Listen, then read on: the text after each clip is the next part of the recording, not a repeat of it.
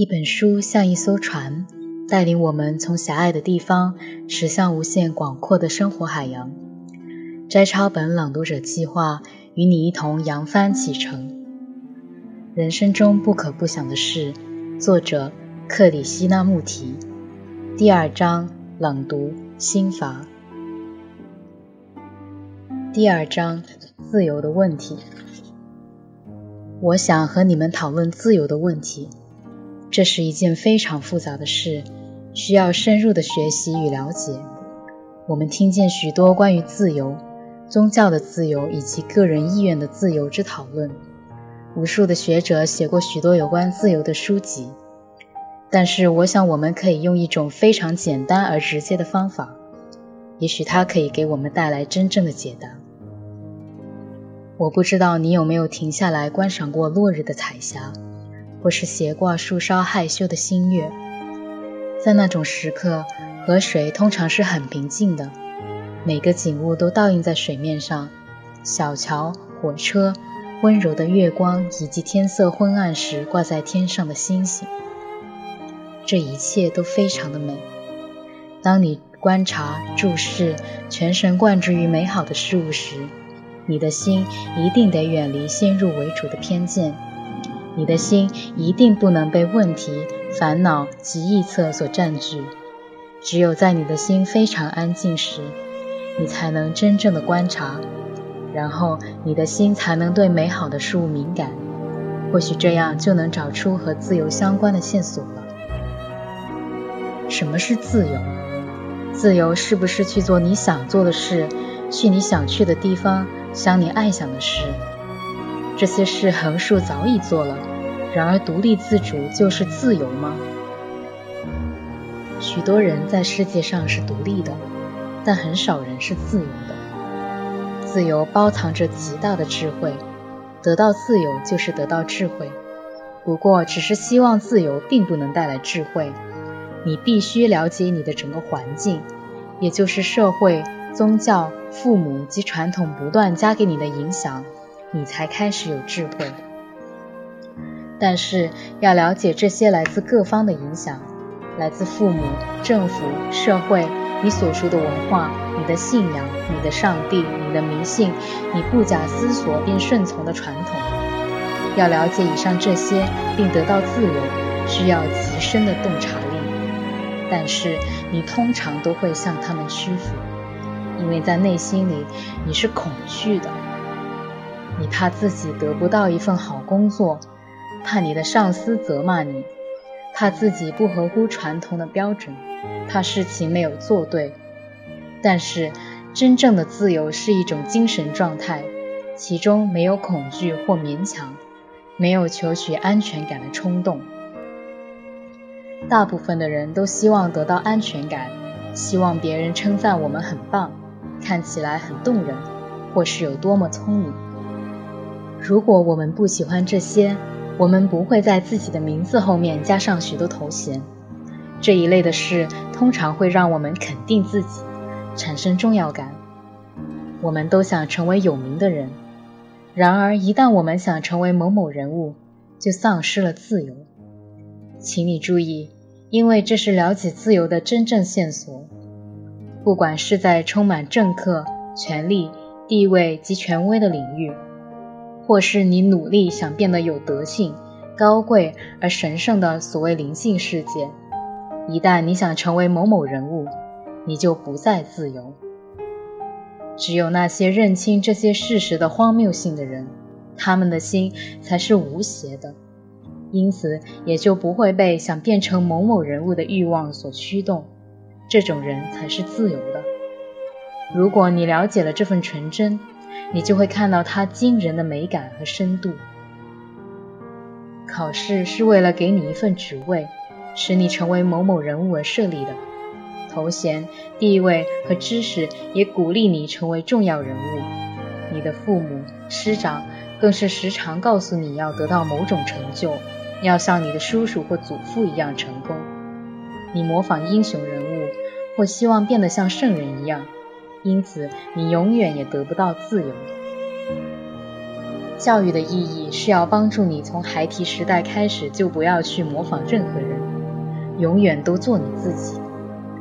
无论你是丑或是美，羡慕别人或嫉妒别人，永远都要做你自己，并且真的去了解这一切。做你自己是非常困难的事，因为你总认为自己是卑微的。如果你能把自己变得神圣，一定很棒。但是它永远不会发生。如果你认清真正的自己，并且了解它，那么在这份深入的了解之中，你就开始蜕变了。因此，自由并不在那些想把自己变成不同的人身上，也不存在于做你碰巧想做的事，更不是跟随传统、父母或上师，而是在每一个刹那了解你自己是什么。你并没有被如此教导过，你受的教育总是鼓励你成为某某人物，这绝不是了解自己。你的自我是一个很负责的东西，它不只是那个去上学、吵嘴、游戏、恐惧的实体，它也是一个隐藏的、不明显的东西。这个自我不仅仅是你的思想。更包括旁人、书籍、报纸、领导人物等加诸于你的观念事物。只有当你对必须成为某某人物的这个观念加以革新，这才是唯一的革命。它会带领你得到这份不寻常的自由，去发掘这份自由，才是教育的真正意义。你的父母、你的老师以及你自己的欲望，都希望你认同一些事物。然后才能得到快乐和安全。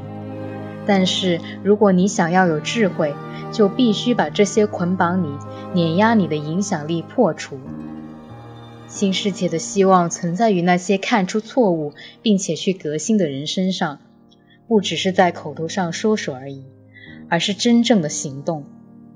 这就是你必须接受教育的原因。只有当你生活在自由中，你才能创造出不是建立在传统上、不被某些哲学家或理想主义者的特殊习性所左右的新世界。如果你只想变成某某人物，或是模仿某个神圣的榜样，你是不可能得到自由的。提问者问：“什么是智慧？”作者回答：“让我们慢慢的、有耐心的来探索这个问题。”探索它，并不是要得到结论。我不知道你是否看得出其中的差异。当你给智慧下结论时，你就不再有智慧了。这就是大部分年长的人所做的事。他们给一切事情下了结论，然后他们就不再有智慧了。因此，你立刻察觉到一件事，那就是。有智慧的心是永远不会停止学习，永远不下结论的。什么是智慧？大部分人都很满意自己所下的定义。他们也许会说，那是个很好的诠释。或许他们更喜欢自己所做的诠释。但是一个满意于诠释的心是很浅薄的，所以是不具有智慧的。你已经开始意识到。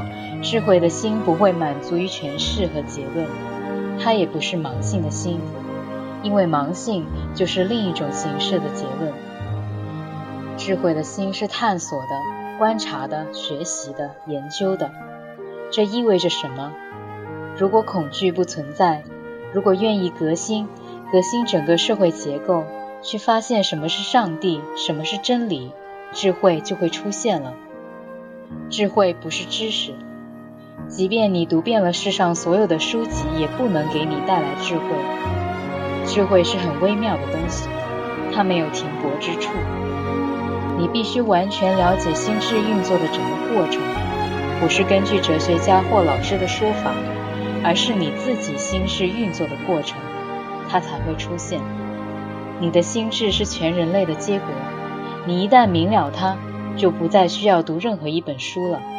因为你的心智包含了过去所有的知识，所以智慧产生于对自我的了解。你只能在面对各种人事、想法中，才能了解自己。智慧不是你能获取的东西，它不像学习，它是在巨大的革新之中升起的。也就是当你没有恐惧的时候。这其实意味着，当你有爱的时候，智慧升起了。因为没有恐惧，就有爱。